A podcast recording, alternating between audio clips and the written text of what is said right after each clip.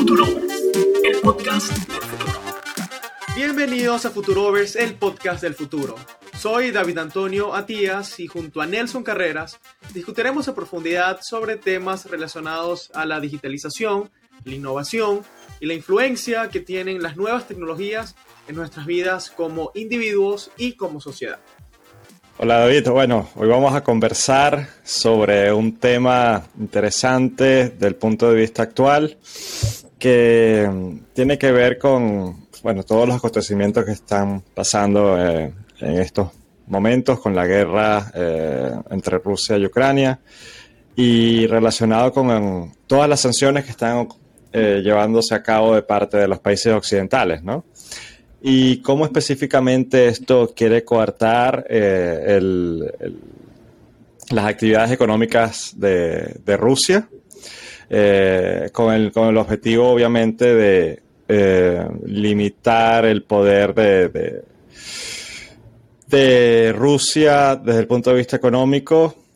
Pero obviamente nosotros ambos, ambos estamos de acuerdo y podemos empezar quizás desde acá en, en la en, lo terrible que es esta guerra y cómo está Rusia interviniendo de forma totalmente ilegítima, ¿no? Creo que desde ese punto de vista estamos totalmente alineados, por ejemplo, con las sanciones que está que están viniendo desde el punto de vista de los países occidentales. Pero ese es mi punto de vista. Quizás, ¿qué, qué opinas tú al respecto? Bueno, Kak Privet, ¿cómo estás? No, bueno, este, creo que hoy va a ser un episodio súper interesante porque es un tema que tiene como, como base, a las, como protagonista, a las criptomonedas. Y ya hemos visto en el pasado cómo han habido muchísimos episodios donde se utilizan a las criptomonedas como chivo expiatorio también para ir escalando en, en esa búsqueda de regulación y de, lo que yo a veces llamo como meter en una jaula al dragón, que es básicamente el, mundo descentralizado, que, que, el universo descentralizado de Bitcoin y las criptomonedas. Entonces, sí, totalmente. Yo, yo creo que lo que está ocurriendo en Rusia es lamentablemente brutal, una devastación. Tengo amigos ucranianos eh, que lamentablemente no, afortunadamente no están allí, pero su familia sí y me han mm. contado, eh, por ejemplo, en el caso de una amiga que no saben dónde está su papá. Mm. y, como ella, estamos hablando de miles y miles y miles y miles de personas, si no millones, que ya, yo creo que ya se llega al millón de refugiados ucranianos y todo por la devastación de la guerra. Entonces, bueno, yo creo que, claro que sí, en Futuroverse, este, Nelson y yo estamos completamente en contra de, de esa invasión este, desproporcionada e irracional y esperemos que las aguas se calmen y se logre algún tipo de que se, que se desescale el conflicto y, se logre algún tipo de negociación porque yo creo que queda un poquito claro que hay muchas cosas que ya se pueden dar por, por perdidas. Pero bueno, no entremos, no entremos allí, no entremos en, en esa, en, en, en, esa caja de Pandora, sino que vamos de lleno a, a conversar sobre el tema de las sanciones. Lo mm. primero, ¿cuál fue la respuesta de Occidente? Bueno, por eh, una lógica de este, contención, Rusia está bordeada por muchos países que pertenecen a la OTAN. Existe el artículo 5, que lo conversamos en el, eh, en el capítulo anterior, Nelson, de la OTAN, donde si un miembro de la OTAN es atacado, está la obligación del resto de, de, los miembros de la OTAN de entrar, intervenir y apoyar. Por lo tanto, Occidente ha sido bastante, este, eh, su respuesta ha sido muy limitada y se han orientado en las sanciones económicas para tratar de eh, limitar a Rusia.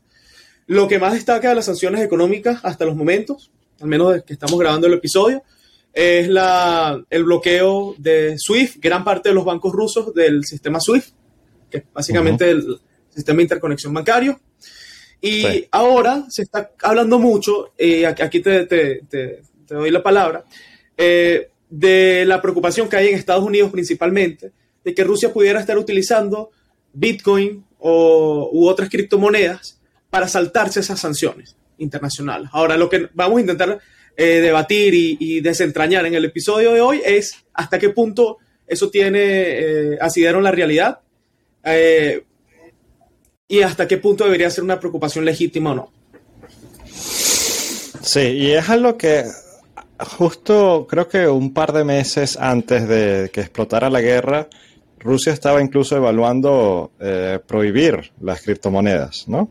Eh, y de un momento a otro eso también se desescaló y no, no siguieron adelante con estas, con estas regulaciones parecidas a, las que se están llevando a cabo, por ejemplo, en, China, ¿no? Donde sí se, eh, se prohibió la minería y se ha tenido una, una posición mucho más fuerte contra, contra los eh, casas de cambio, exchanges de, criptomonedas. Eh, Rusia, por lo que entiendo, sigue siendo permitido, ¿no?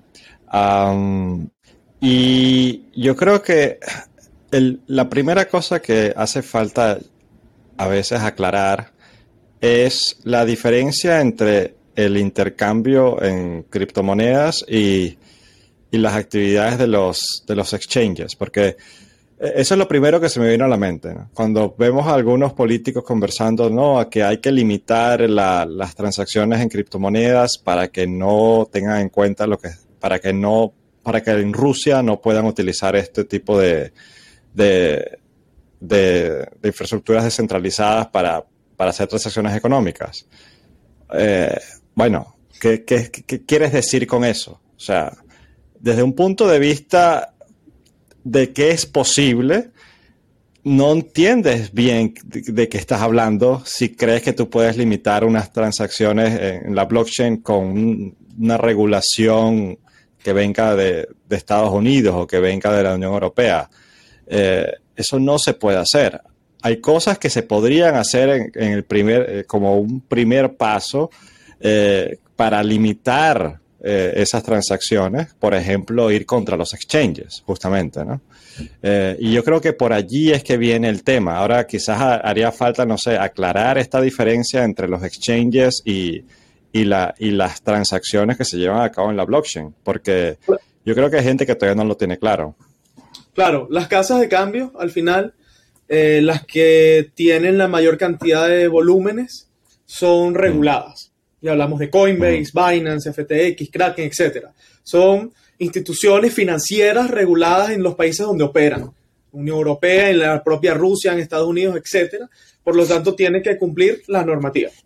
Y es parte de lo que se está debatiendo también, que eh, un sector político en los Estados Unidos, principalmente eh, los demócratas, están bastante molestos con la postura que ha tomado específicamente Binance y FTX, porque eh, hasta ahora no hay una disposición del gobierno de Estados Unidos de bloquear a los ciudadanos rusos como un todo, o sea, ciudadanos rusos eh, de, a pie, del, acceso a estos exchanges. Y, y, los exchanges, por tener también una postura de eh, apoyo a los ciudadanos rusos que también en estos momentos están viendo cómo refugian su dinero porque el rublo se desplomó y han, han habido unos volúmenes de transacciones muy altos en Rusia de la gente de a pie, insisto, simplemente cambiando rublos por Bitcoin, por stablecoins, que es otro punto que podemos hablar. Eh, y de forma unilateral, estos exchanges no han bloqueado a los usuarios rusos. Y en un sector político en los Estados Unidos los está presionando, diciendo, por favor, sean patriotas, pónganse del lado de, nosotros y bloqueen a todos los rusos. Ahora, hay que hacer una distinción y un comentario interesante.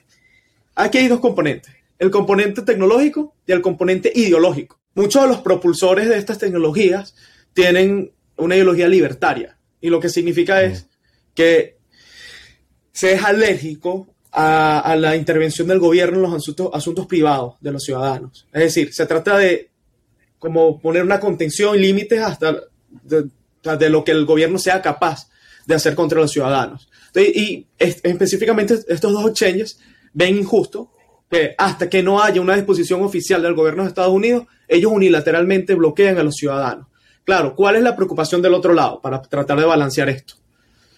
Se están empezando a ver confiscaciones de bienes, yates de lujo, etcétera, propiedades en Europa, Estados Unidos, de oligarcas rusos. Sabemos que en Rusia hay una casta un grupo eh, muy cercano al presidente Putin que posee riquezas absurdas. Y eso no es secreto para nadie. anda a Marbella. O sea, y ve los yates que están allí en Puerto Barú. O sea, o cosas por el estilo, ¿no?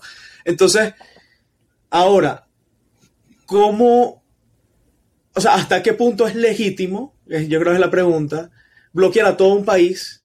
No, no, no, pareciera como hasta un poco xenófobo, Nelson. O sea, querer simplemente por, por, por, tu ser venezolano, por tu ser ruso, limitarte y excluirte del sistema financiero mundial como ciudadano. Yo creo que es un punto difícil. Y aquí podríamos entrar en lo que está sucediendo. Rusia está invadiendo a un país. Se está yendo a la guerra, está bombardeando, está asediando, está matando a personas, está invadiendo la, soberanía de un país. Eh, en respuesta a eso, la, OTAN, eh, Estados Unidos y Europa, eh, como grandes potencias mundiales, han decidido no intervenir por Ucrania no ser parte de, la organización. Igual le, están, le están enviando armas indirectamente. Eso es correcto. Eh, eh, por lo menos eh, con esta presión que se ha dado de, apoyo a Ucrania, se está enviando cierto apoyo a través de armas, de armamento, para que los propios ucranianos puedan defenderse de la forma que puedan. Con guerra urbana principalmente, porque no puedes ir de frente contra un ejército como el ruso. Entonces, la alternativa que han tenido estos, estos que, se ha, que se ha tomado desde el punto de vista de Occidente es bloquear económicamente a Rusia, ¿no? En vez de ir a la guerra, que sería catastrófico, porque estamos hablando de una potencial tercera guerra mundial con implicaciones nucleares. La alternativa ha sido bloquear económicamente. Ahora, ¿cuál es el daño colateral de hacer eso? El daño colateral es que estás afectando a la economía no solamente de, que le otorga el poder económico a Putin y a sus oligarcas o a, su grupo cercano, sino que estás afectando el día a día de todos los ciudadanos rusos. Eso es un daño colateral y en las guerras siempre hay daños, colaterales. Eh, en este caso, al menos no es, eh, no es eh, muerte y destrucción de, Rusia, sino obviamente un impacto muy fuerte a la economía de, los ciudadanos de a pie.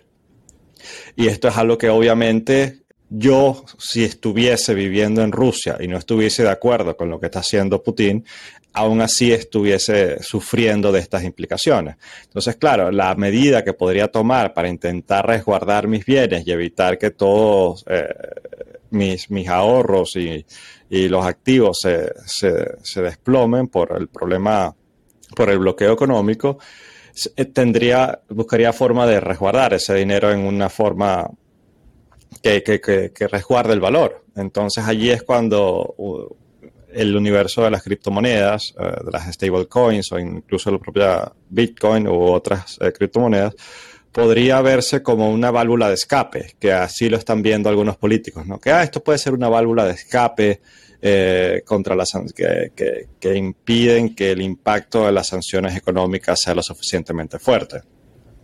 Entonces, yo, yo no lo. Yo obviamente puedo eh, simpatizar con el ciudadano de a pie ruso que está viendo a, su, su capital hundirse por el, por el hecho de que se está bloqueando a Rusia desde el punto de vista económico. Eh, ahora, creo que en las guerras, cuando se toman este tipo de medidas, eh, estamos hablando de cuál es el mal menor. Y si esto podría ser una forma de que Rusia lograse, eh, no voy a decir recapacitar, y cuando hablo de Rusia hablo de Putin, obviamente, y de su círculo de, de, gobierno, ¿no?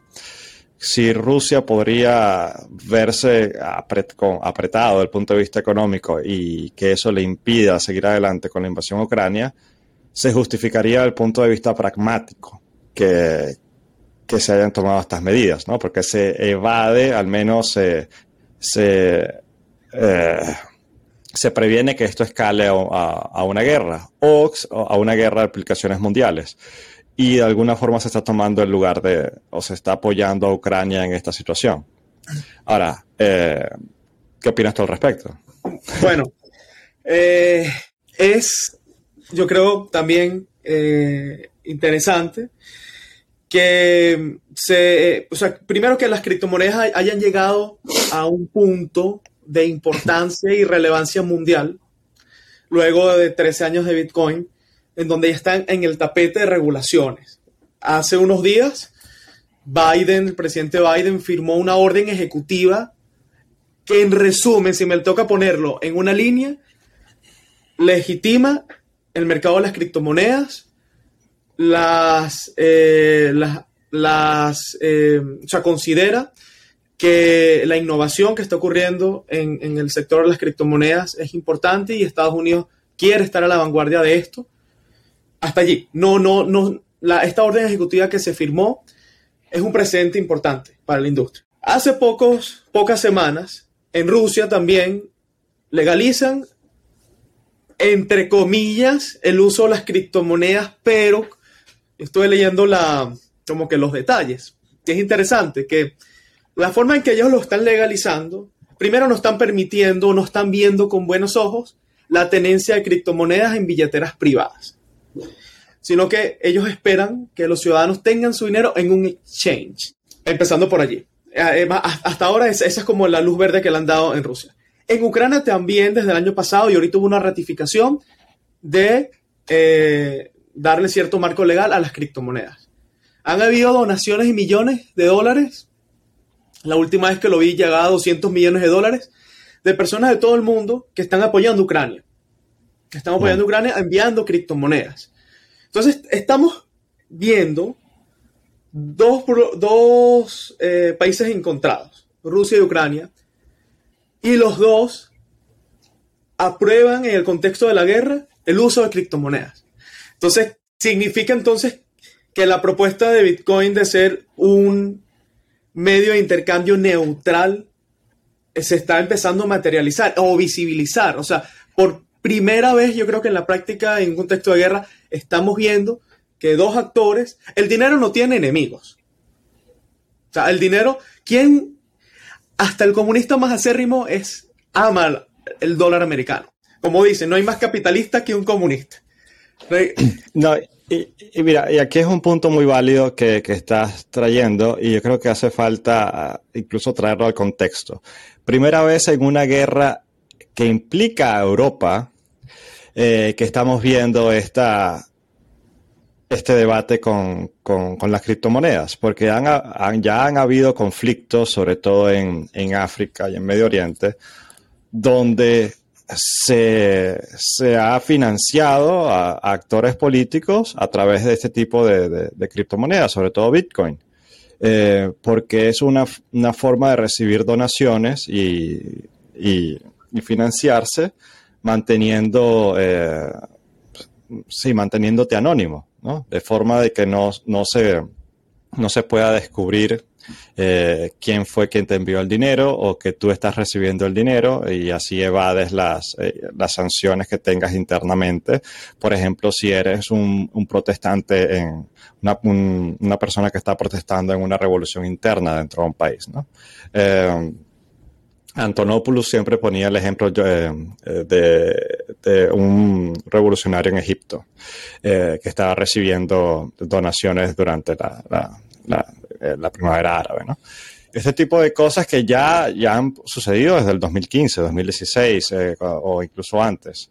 Eh, entonces, no es nuevo esto desde el punto de vista de las criptomonedas, pero ahora con este escalamiento entre Rusia y Ucrania, eh, donde Estados Unidos y Europa quieren colocar sanciones, y están colocando sanciones económicas a Rusia, se está viendo cómo esto podría implicar que no sea del todo efectivo como se creía o como era antes, ¿no? donde las economías eh, eran mucho más difíciles de bypassear, digámoslo así, a través de mecanismos como, como finanzas descentralizadas.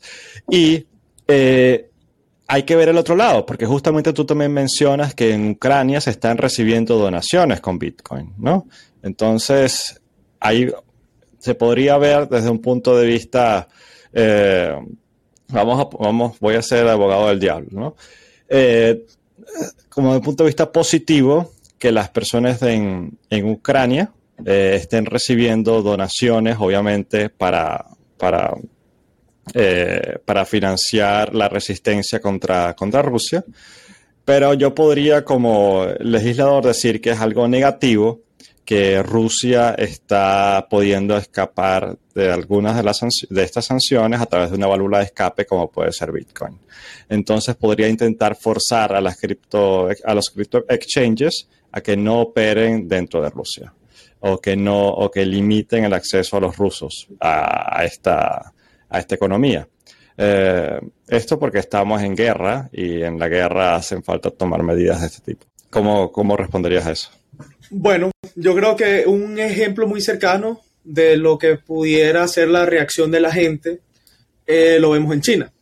Desde que el gobierno decidió bloquear prácticamente todas las actividades relacionadas a, las criptomonedas, minería, eh, exchange, trading, eh, tenencia de criptoactivos relacionados a, perdón, dólares o dinero relacionado con criptoactivos ¿Qué ha ocurrido? Ha habido un aumento eh, eh, considerable, no, manejo exactamente ahorita la, cifra, pero en los, en los exchanges peer-to-peer, en, los intercambios persona a persona a través de WeChat, por ejemplo, o a través de, otras aplicaciones de mensajería. ¿Qué significa esto?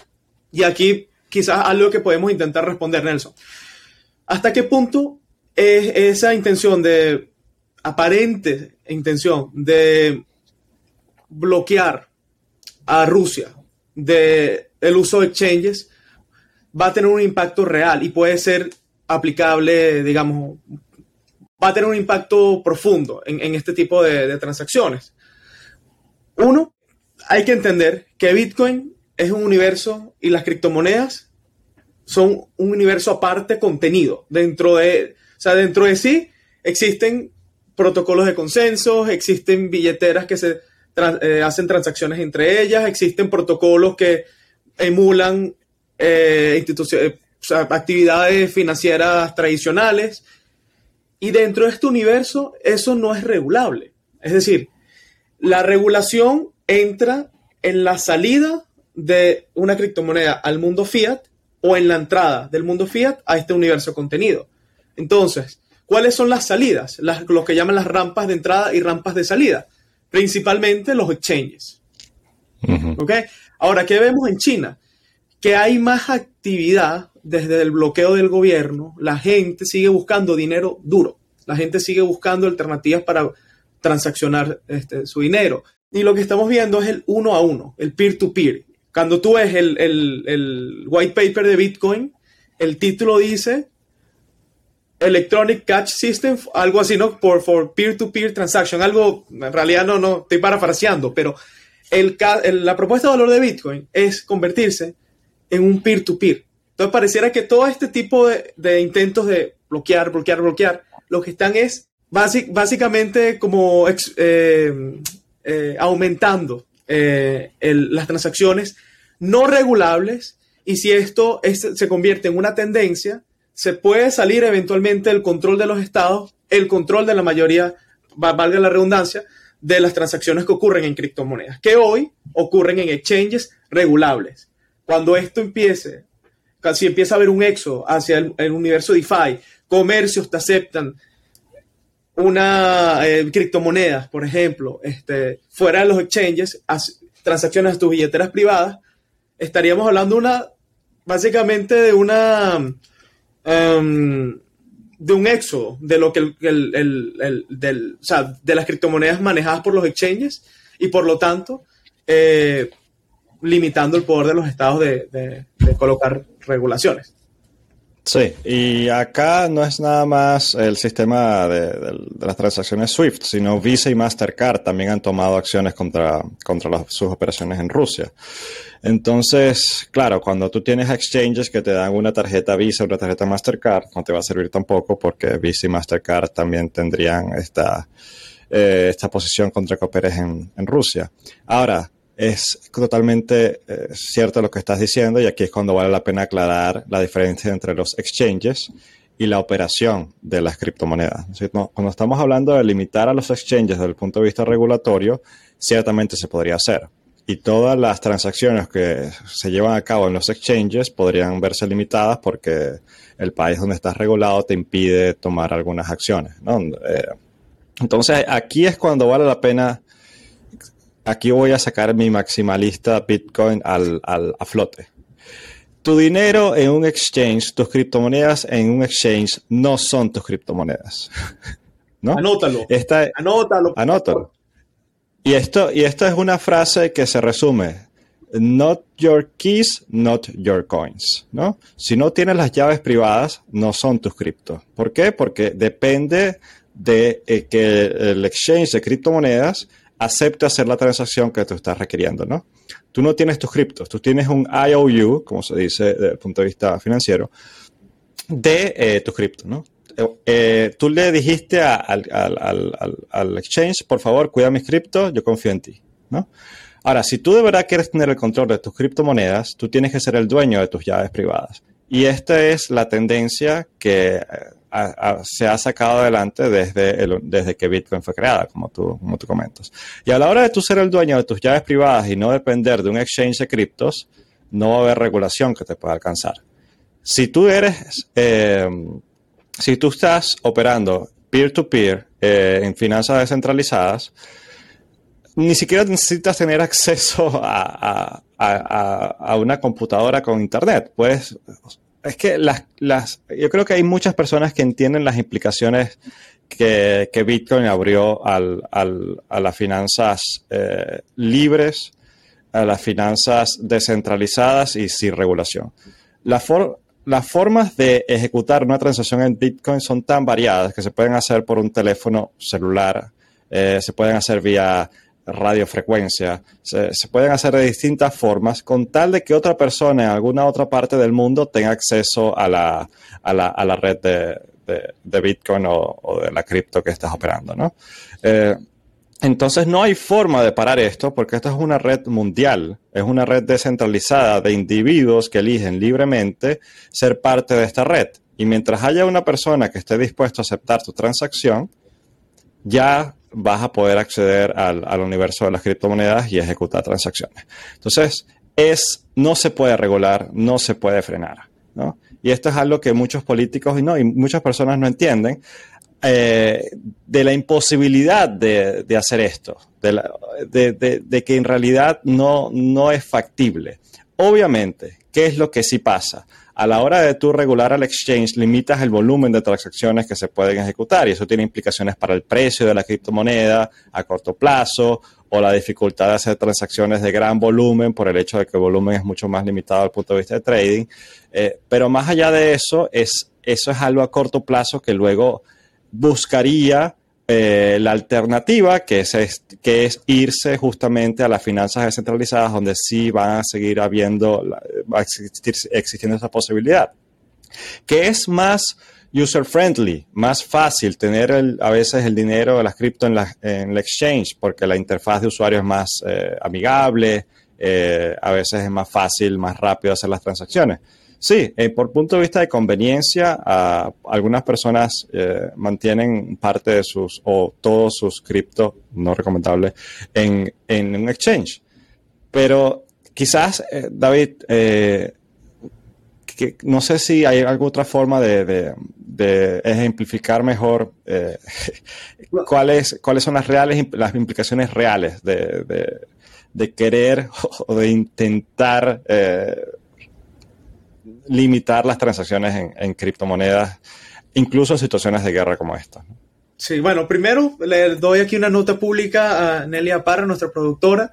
Por favor, tomemos este clip tuyo, Nelson, y coloque, vamos a, vamos a hacer, no sé, de, los que estamos montando en Instagram como clips, porque me pareció súper acertado, como al punto, además el llamado a la acción de entender el uso real de las criptomonedas, que es la tenencia propia, o sea, que es el, el básicamente, una metáfora es, el, efectivo es muy poderoso porque el efectivo tú lo puedes cargar, lo puedes tener debajo del colchón, es decir, lo, lo, puedes, lo puedes cargar en tus bolsillos, puede ser tuyo.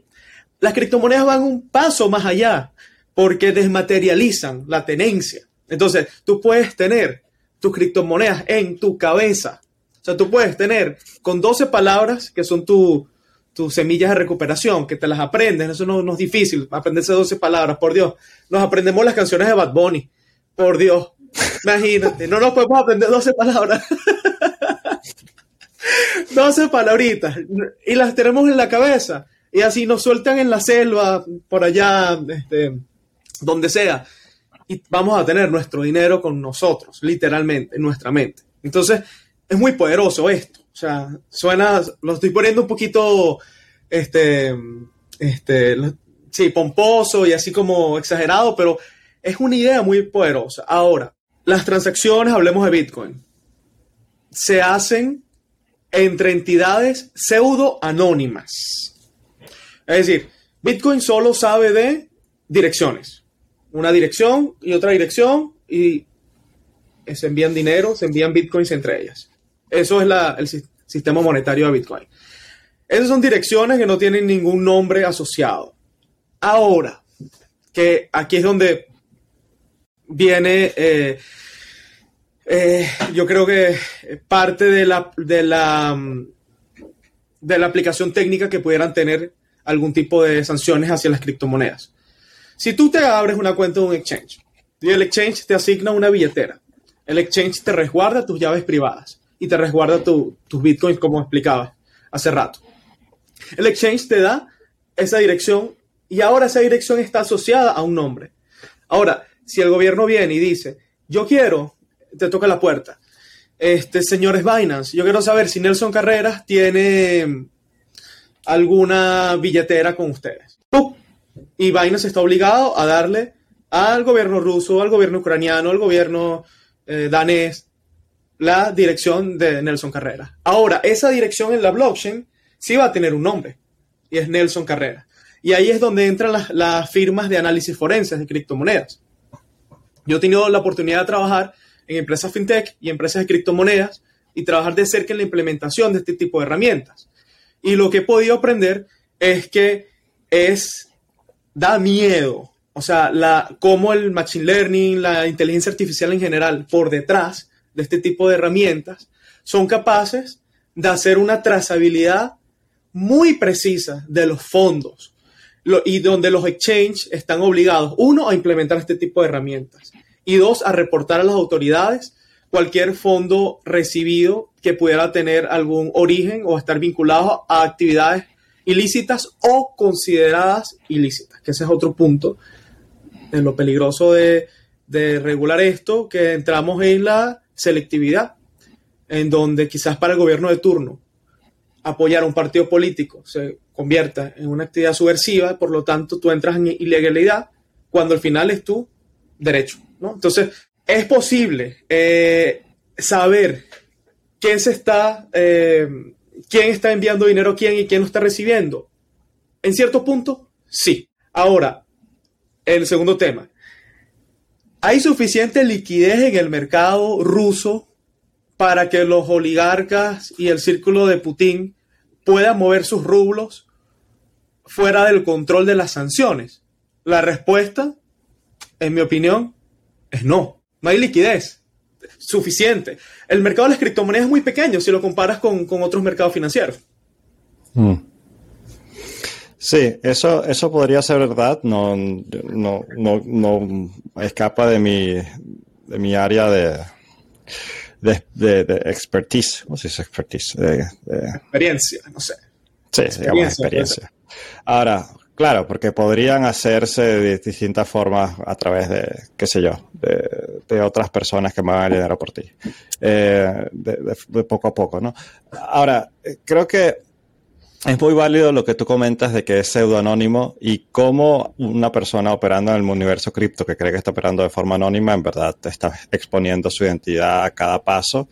Eh, con estas, eh, a través de estas plataformas que requieren conocer al, cliente, ¿no? Tienen obligaciones de know your customer.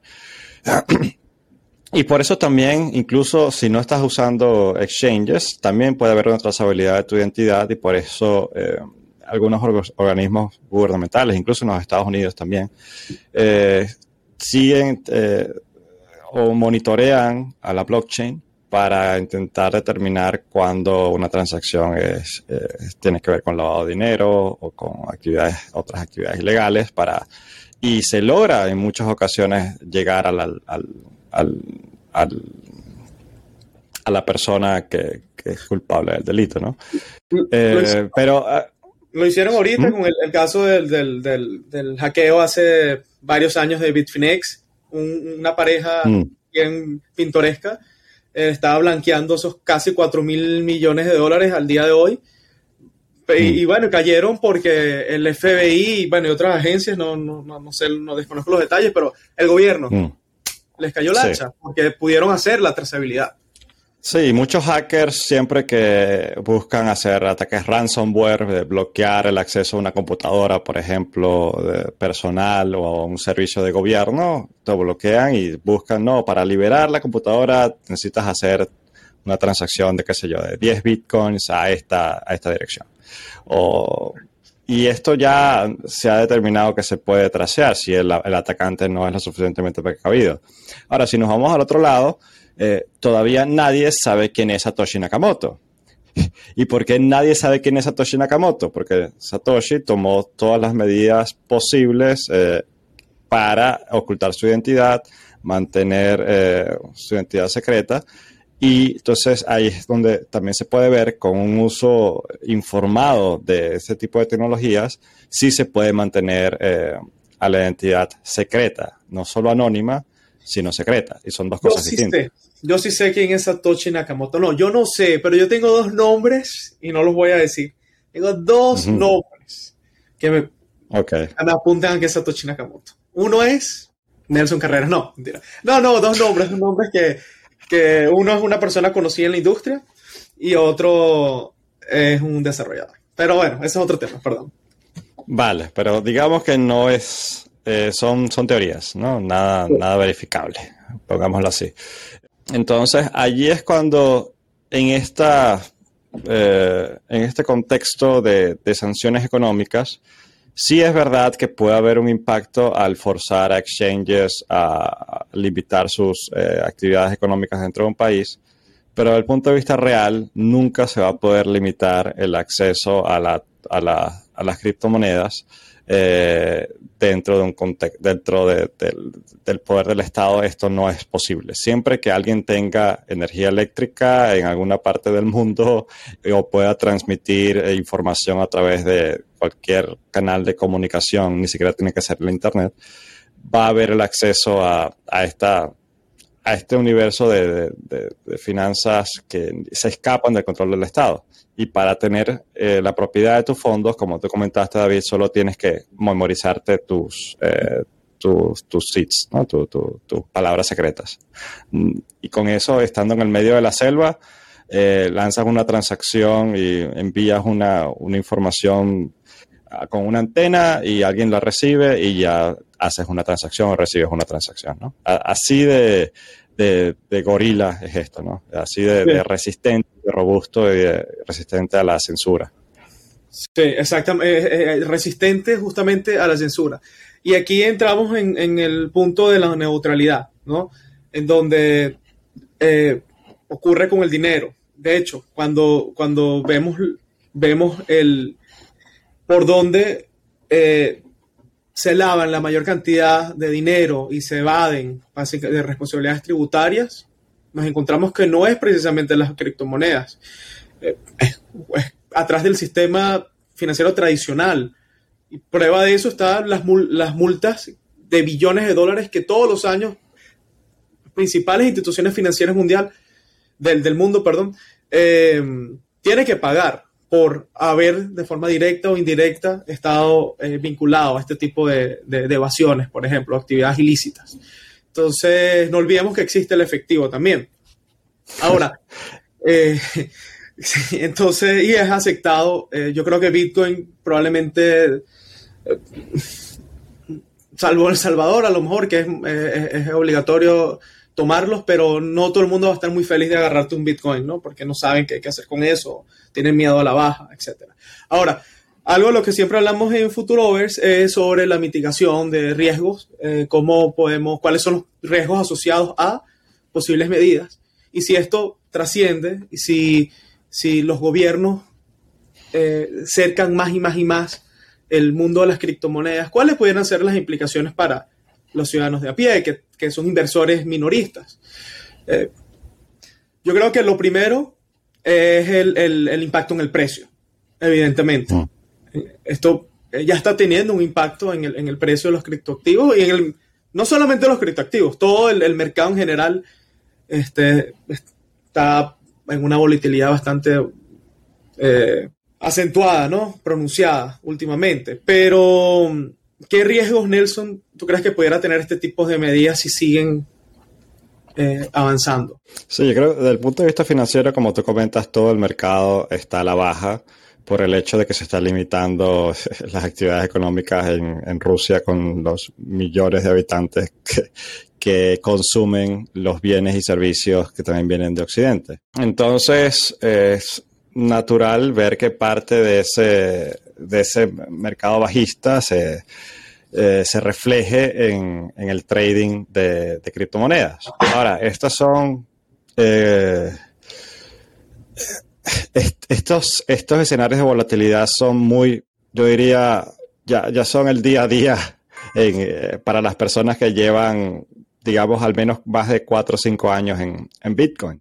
Basta ver eh, la, la, subida y bajadas de, de, de, del precio de Bitcoin para entender que si una persona está invirtiendo en Bitcoin, no tienes que ver a, la semana o al mes, tienes que ver a, largo plazo, a los años, ¿no? Ahora, ¿qué es lo que puede pasar desde el punto de vista de, de regulación? Ya China tomó las medidas que tomó y el precio de Bitcoin se sostuvo. Y aquí estamos hablando de billones de personas que vieron limitado el acceso a Bitcoin y eh, gran parte del mercado de la minería que tuvo que migrar a países que, que donde se donde pudieran operar sin, sin, eh, sin problemas. Entonces, eh, lo, que, lo que yo he visto y lo que, y lo que nos dice la, historia reciente es que eh, si se regulan eh, ciertas, ciertos actores eh, dentro de ciertos países, eso no implica que los demás países van a hacer lo mismo. Entonces, eh, hay esta tendencia a votar con los pies. Y, de, estas instituciones, como por ejemplo los exchanges de criptomonedas, a buscar países que los, que los acojan y donde puedan operar de forma, de forma, de forma libre, ¿no? Acorde a sus principios de, de, de, operación digámoslo, llamémoslos libertarios por el hecho de que eh, buscan que las personas tengan acceso sin, a, a, sus economías sin interferencia estatal o con la mínima interferencia posible. Esto obviamente desde el punto de vista del precio podría afectar, podría afectar el volumen, como lo hemos comentado, de transacciones al corto plazo. Ahora, si se tomasen medidas más radicales contra los exchanges, cosa que yo sigo viendo poco probable, pero que sí podría suceder en cualquier momento, eh, ya hemos conversado de las alternativas que existen. Eh, entonces, sigue siendo incluso eh, en, en, un escenario de guerra, donde hay mucha incertidumbre, donde estamos hablando de escenarios además inflacionarios por todo el tema de, eh, de, de gasto que están incurriendo los estados desde, ni siquiera ah, estamos hablando de la guerra, estamos hablando de, de, acumulado desde la pandemia, donde el valor de tu dinero eh, se está diluyendo eh, poco a poco, ¿no? con, con, por, por, índices de inflación, donde tener tu dinero en un banco significa que cada año estás perdiendo 5% del valor, o si eres, si tienes suerte, porque si tienes, no tienes suerte, estás viviendo en un país con hiperinflación, estás, perdi estás perdiendo muchísimo más. Entonces siempre va a haber esta tendencia a tratar de mejorar tu dinero. Y si Bitcoin logra sobrevivir, como ya ha sobrevivido por más de eh, 10 años, de forma, eh, además, eh, no solo manteniendo su valor, sino valorizándose a, precios que nunca se creyeron posibles. Mientras Bitcoin siga sobreviviendo, cada día va a ser una victoria. Y esto es algo que se va a postergar en el tiempo hasta que eh, no sé qué es lo que tendría que pasar para, para matar una tecnología de esta forma. Eh, de, desde un punto de vista de escenarios no es posible matarla más allá de limitar y estrangular a los actores que operan y que ofrecen a sus servicios de forma centralizada. Eh, al menos así lo veo yo y por eso eh, es un riesgo, obviamente, intentar resguardar tus, eh, tus bienes en un activo que se podría ver volátil en el corto tiempo. Pero si te permite operar de forma como no puedes, si no puedes operar de otra forma, si estás en un escenario de guerra donde la, la única alternativa para mover tu dinero internacionalmente con comisiones bajas y, eh, eh, y teniendo que esperar solo 10 o 20 minutos, eh, eso te lo da el universo de las criptomonedas. Eso no lo puedes encontrar en ninguna otra parte. Manteniendo, manteniéndote anónimo en, si, lo, si lo haces de forma correcta. Entonces, ahí están todos los beneficios que ni siquiera te lo ofrece el mercado tradicional. Eh, si tienes, si estás tratando de mantener tus bienes eh, inmuebles, también están perdiendo valor si estás en una zona de guerra. Entonces, aquí están todas las, eh, todos los puntos fuertes de, de, las criptomonedas, de Bitcoin, yo diría específicamente incluso, demostrando cómo son un resguardo del valor y cómo te permite operar dentro de un escenario regulatorio tan, tan complicado como es una guerra. Sí, y adicionalmente yo agregaría que más allá de una consigna escrita en la pared, eh, Bitcoin, en, el caso de Venezuela, en nuestra natal y nuestra amada Venezuela, eh, que hemos vivido años de devastación económica, hiperinflación récord, los ciudadanos venezolanos, a pesar de, las carencias de infraestructura, del acceso al Internet, han utilizado a Bitcoin y las criptomonedas para, de alguna manera, mantener cierta, eh, la posibilidad de, ejercer transacciones comerciales y también de guardar su, valor. El, Bolívar sencillamente, bueno, ahora mismo está un poco de forma extraña, no termino de entender, pero eh, ha estado en un rango medio estable, pero por años hemos visto cómo se le han agregado 20, 30 ceros para maquillarlos, para hacer que quepa en la calculadora. Y eso es una locura. Y Bitcoin, eh, justamente Venezuela es de los países con, mayor adopción a, Bitcoin porque justamente es aquí donde eh, el caso de uso se hace más patente. Entonces, vemos el contexto de la guerra. Vemos el contexto de malas decisiones de, gubernamentales eh, y, contextos hiperinflacionarios. En ambos se utiliza Bitcoin. Vemos ahora el contexto de naciones pequeñas que quieren de alguna manera recuperar su autonomía, al menos lo que se dice, ¿no? Eh, tener, escapar del, control y, de lo que ellos consideran el yugo de instituciones multilaterales como el Fondo Monetario Internacional o tener como ese policía que eh, o, más que policía, ese banco que te da dinero, este, pero de alguna manera estás supeditado a, la, y estás limitado en, lo que puedas tomar, las decisiones de gobierno que puedas tomar, como El Salvador, que decidió adoptar el patrón Bitcoin como, pero no, a nivel nacional, ¿no? Eh, entonces, ese sería un tercer caso de uso. Van tres años a la tecnología el Bitcoin y las criptomonedas, esa realidad no la vas a borrar de la mente de las personas. En Estados Unidos casi el 50% de la población de 18 a 26 años, me parece que era que decía la estadística, posee algún tipo de criptomonedas. Estamos hablando que las generaciones salientes probablemente no entiendan mucho esto, pero las nuevas generaciones que van ocupando cada vez cargos de poder, sí. Entonces, a veces hay que apartarse un poquito hay que, hay que ver como en, perspectiva el, de los últimos 13, 13 años cuál ha sido el desarrollo, la evolución. Y visto así, es acelerado la adopción que están teniendo las criptomonedas. Entonces, de mi lado, Nelson, un, solo un punto para quizás ir cerrando este, mi intervención eh, sobre los riesgos. Yo creo que un riesgo adicional que hay que tener en cuenta es una posible regulación más fuerte a las stablecoins, sobre todo las stablecoins que dependen de instituciones o bancarias o instituciones centralizadas, porque hay stablecoins descentralizadas. Eso pudiera ser mm creo que un sector que se puede haber afectado si se siguen adelante con estas medidas de regulación. Sí, eso, eso también es verdad, ya que, claro, no, mientras estas, mientras una criptomoneda dependa de entes centrales para garantizar su valor, no es realmente descentralizada. Y eso es lo que vemos con las monedas monedas stablecoins que requieren de, estar eh, eh, fijan su valor con algunas reservas de, dinero en un banco, por ejemplo. Eh, ya que hablamos de Tether y de otras que, funcionan de este, en este estilo. Y claro que esto va a estar en riesgo de, sufrir un colapso a la hora de tomarse una, medida regulatoria estatal dentro de, del panorama que legisla a las instituciones que, respaldan el valor de, este, de esta de esta stablecoin. Entonces, eh, sí, también estoy de acuerdo contigo allí.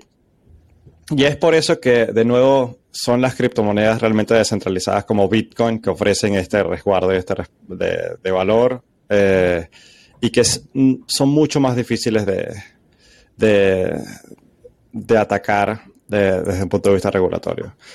Y yo creo que una, para, para ir cerrando quizás el episodio, yo creo que una de las cosas más positivas que están sucediendo es el financiamiento de, a, personas dentro de Ucrania y a, entidades que hasta ahora se, se puede eh, se pueden hacer donaciones de muchos de muchos de muchas de muchas formas.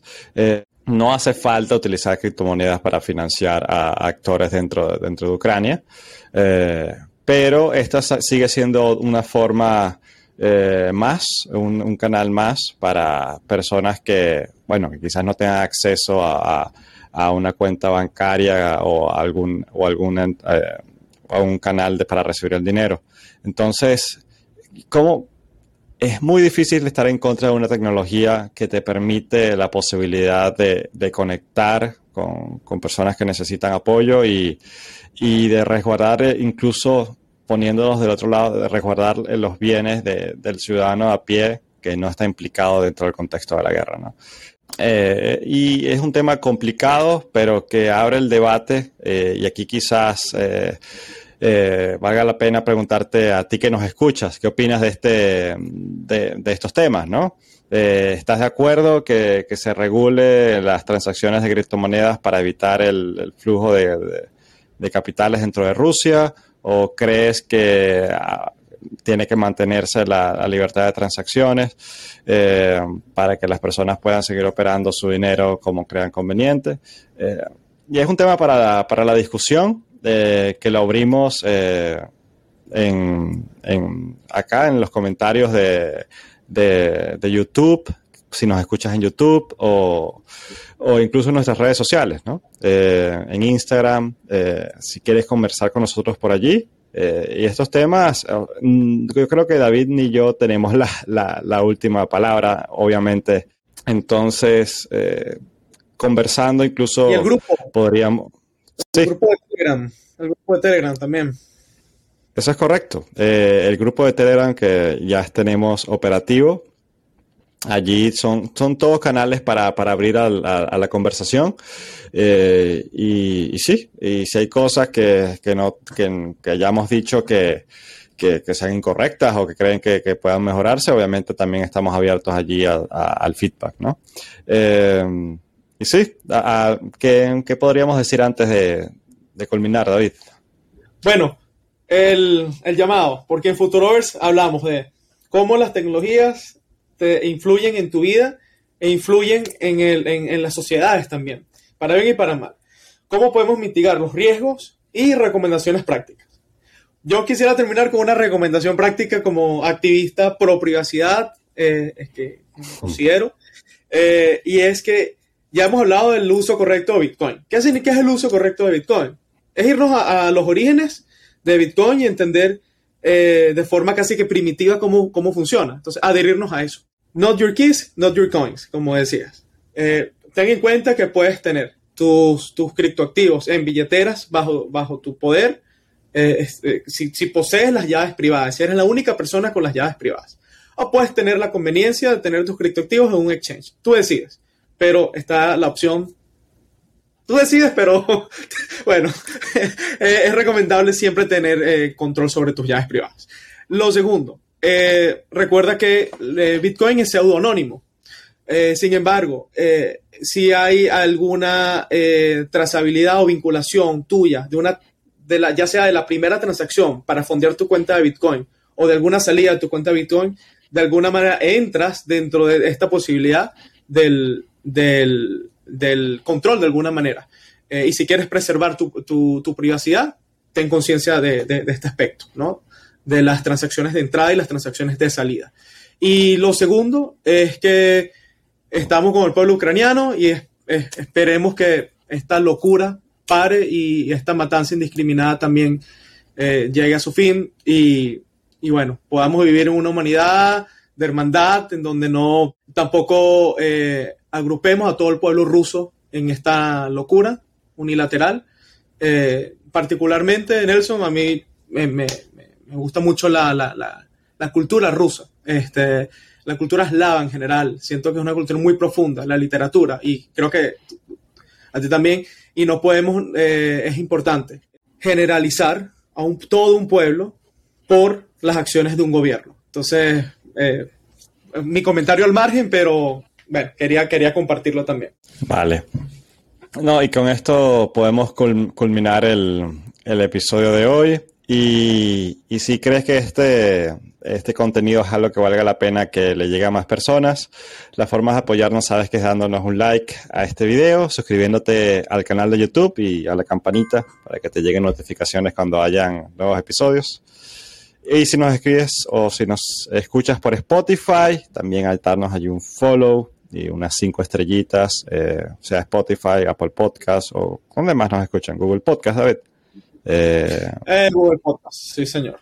Sí, sí, tenemos varias plataformas de podcast para que cada quien elija eh, donde, donde nos escucha. Obviamente también estamos abiertos a la libertad de, de, de, de elección. Entonces, bueno, con eso esperemos que hayan disfrutado de esta conversación y nos vemos en el próximo episodio de Futurovers. Gracias por disfrutar de Futurovers. Te invitamos a que visites futurovers.com para que conozcas más detalles acerca de este proyecto. Nos vemos en un próximo episodio.